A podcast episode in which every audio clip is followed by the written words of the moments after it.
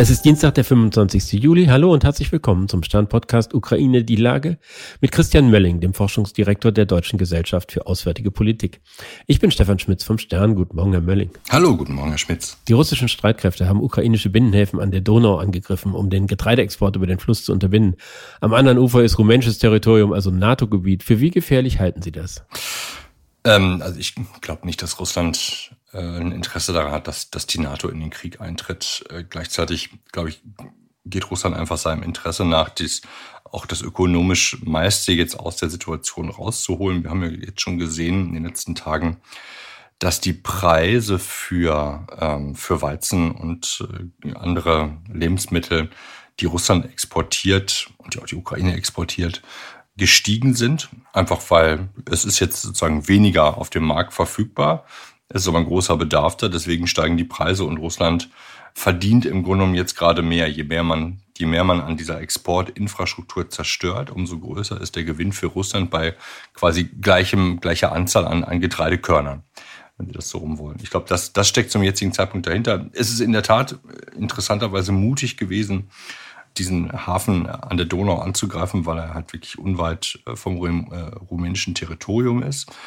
Ich kann mir aber auch vorstellen, dass, dass Russland gesagt hat, naja, also so risikoreich finden wir das auch nicht, weil die NATO wird nicht wegen eines Angriffs in den Krieg eintreten. Auch das ist, glaube ich, richtig so. Ne? Das, ähm, wir werden jetzt nicht deswegen, das wäre auch unverhältnismäßig, dass die NATO deswegen jetzt in den Krieg eintreten würde. Man würde wahrscheinlich gestaffelt versuchen, darauf zu reagieren und äh, sich überlegen, wie man Russland klar macht, dass das der erste und einzige Angriff gewesen ist, der dann sozusagen auf ein NATO-Territorium nieder, mit Kollateralschaden auf ein NATO-Territorium niedergehen würde. So rum muss man sagen. Es muss ja gar nicht die Intention sein, die NATO in den Krieg zu verwickeln. Es kann ja auch einfach sein, dass man ihr deutlich macht, dass der Krieg näher an sie heranrückt und sie damit zu größerer Vorsicht ermahnt. Es ist ja jetzt schon deutlich, dass äh, zum Beispiel bei den Drohnenangriffen auf Moskau die USA ganz deutlich gemacht haben, wir unterstützen das nicht. Da gibt es ja erkennbar einen Interessenkonflikt zwischen der Ukraine und dem Westen. Die einen wollen den Krieg nach Russland tragen, die anderen wollen ihn unbedingt auf die Ukraine beschränken. Ja, das stimmt. Ich glaube, das kann man aber schlecht miteinander vergleichen, dass die Ukrainer versuchen insbesondere Moskau zu treffen. Zum jetzigen Zeitpunkt hat das, glaube ich, vor allen Dingen eine symbolische Wirkung.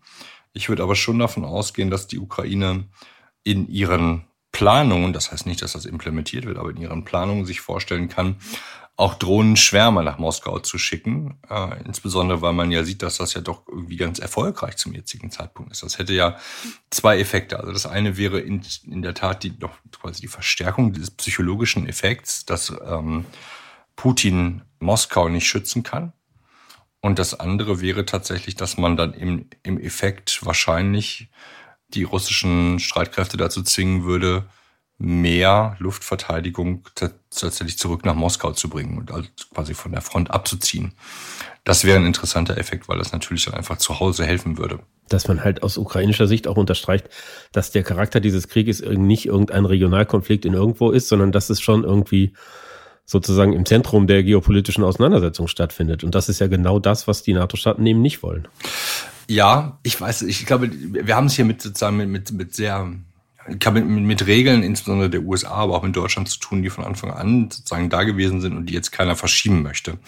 Um da nicht ähm, zu Hause jeweils dann eine Diskussion darüber zu haben, dass man eben da jetzt die Regeln verschiebt, verwässert und wir dann jetzt irgendwie in einen Krieg eintreten. Beide Beide Gesellschaften, sowohl die deutsche als auch die amerikanische, aus unterschiedlichen Gründen, ähm, haben jetzt überhaupt gar keine Präferenz, dass der Eindruck entsteht, dass wir in diesen Krieg sozusagen als Kriegspartei einsteigen würden. Das ist ja gerade bei uns in Deutschland von vornherein so eine, so eine Debatte gewesen, die äh, bei Lichte betrachtet eigentlich jeder Realität so ein bisschen irgendwo die Realität gefehlt hat, aber gleichzeitig natürlich was, was einfach medial interessant auszuschlachten gewesen ist ich denke, die, für die Ukraine ist es eine, eine wichtige Option, auch wenn man dafür in Anführungsstrichen Ärger kriegt, die russischen Streitkräfte und Anlagen auch auf russischem Gebiet, äh, die wichtig sind, also da, wo sozusagen logistische Knotenpunkte sind, dass man da das, das Risiko aufrechterhält, dass sie militärisch bedroht werden können.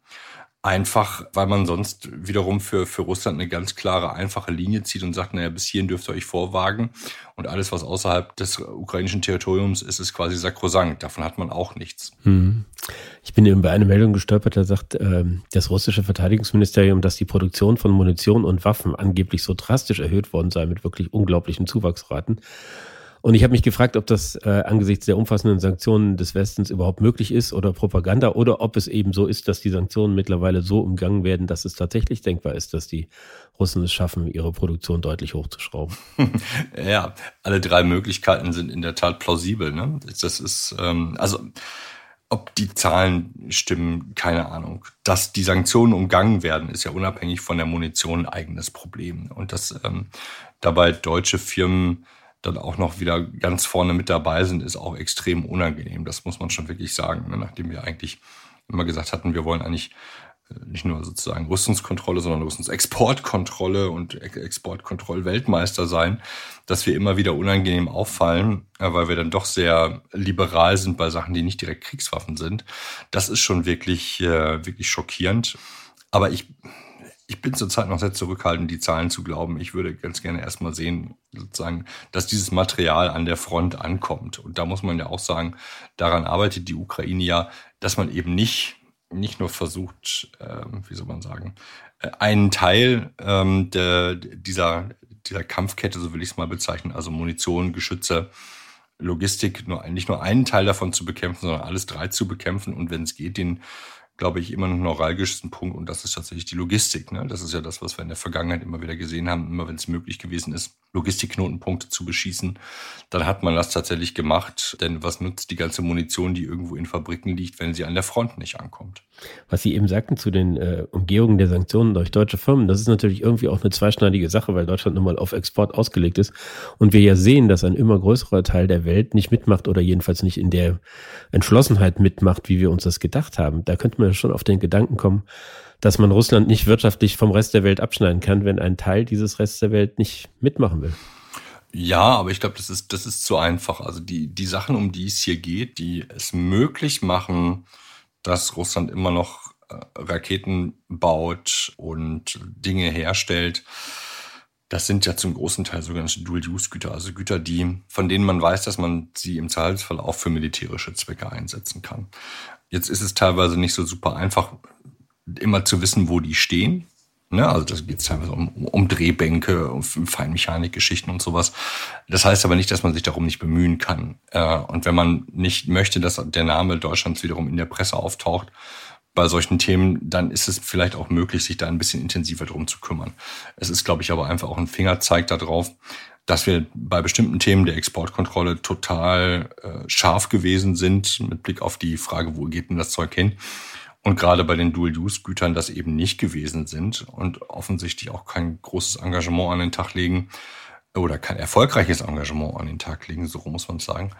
Jetzt dahinterher zu sein, dass, dass diese Umgehung der Sanktionen nicht möglich ist. Ja, Sie haben recht, es gibt Staaten, die vielleicht aktiv helfen. Dazu zählt sicherlich China, Iran, äh, Nordkorea und einige, die sehr ambivalent sind in dem Zusammenhang.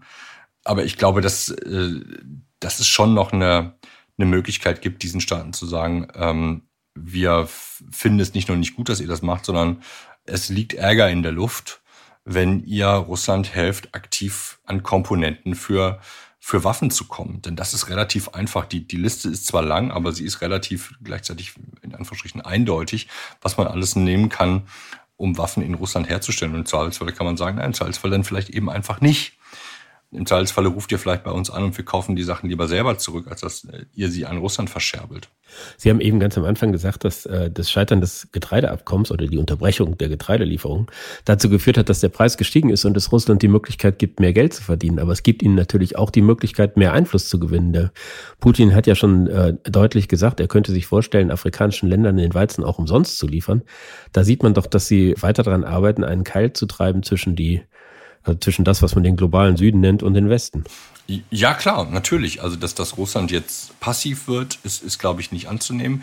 Klar ist aber, dass einfach da, wo Russland seine, ähm, seine klassischen Dienstleistungen, also Unterstützung von Autokraten und, und Diktaturen, nicht mehr anbieten kann, andere diese, diese Rolle schrittweise übernehmen. Und jetzt versucht man sich über das Angebot von Weizen, was natürlich zentral ist, ne? Für, für jeden Diktator, der muss ja, wenn er Leute unterdrücken will, diese Leute wenigstens ernähren können. Ne? So, so perfide ist es dann ja letztendlich. Oder auch seine eigenen Leute noch weiterhin ernähren können.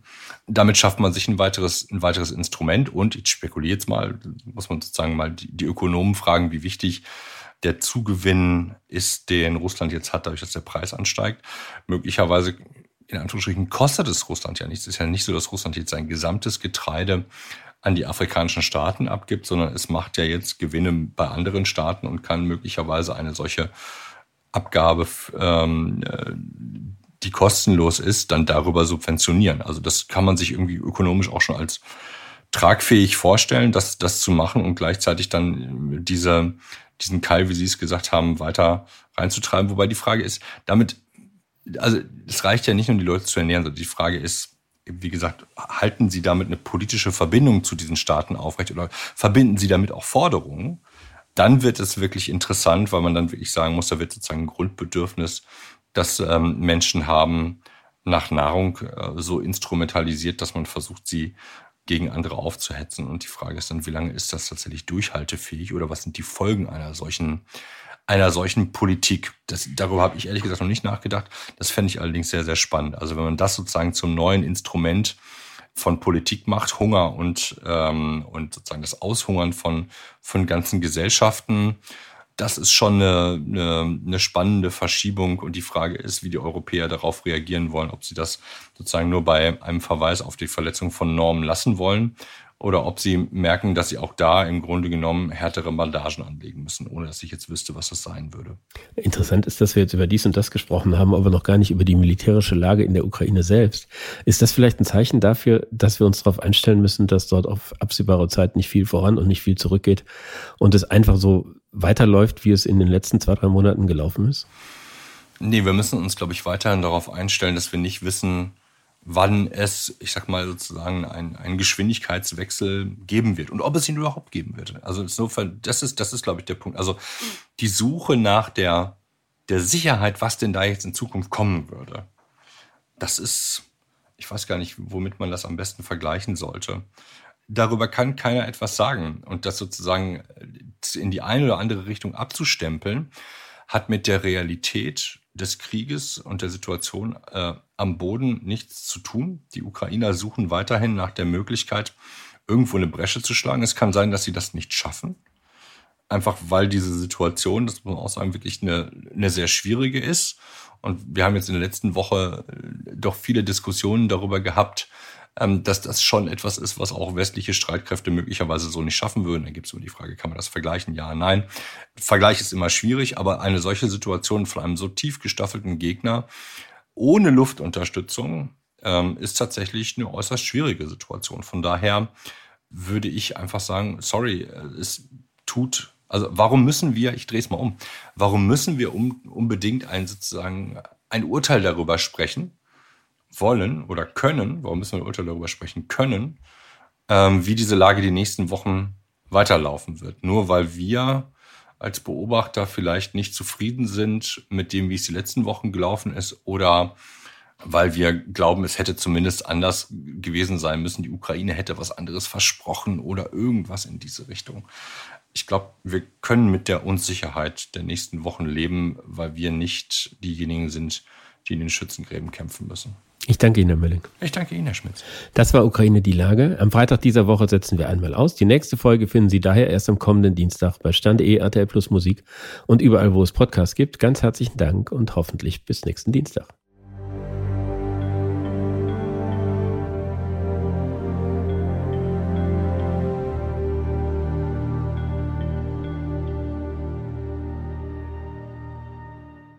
Dieser Podcast ist eine Produktion der Audio Alliance.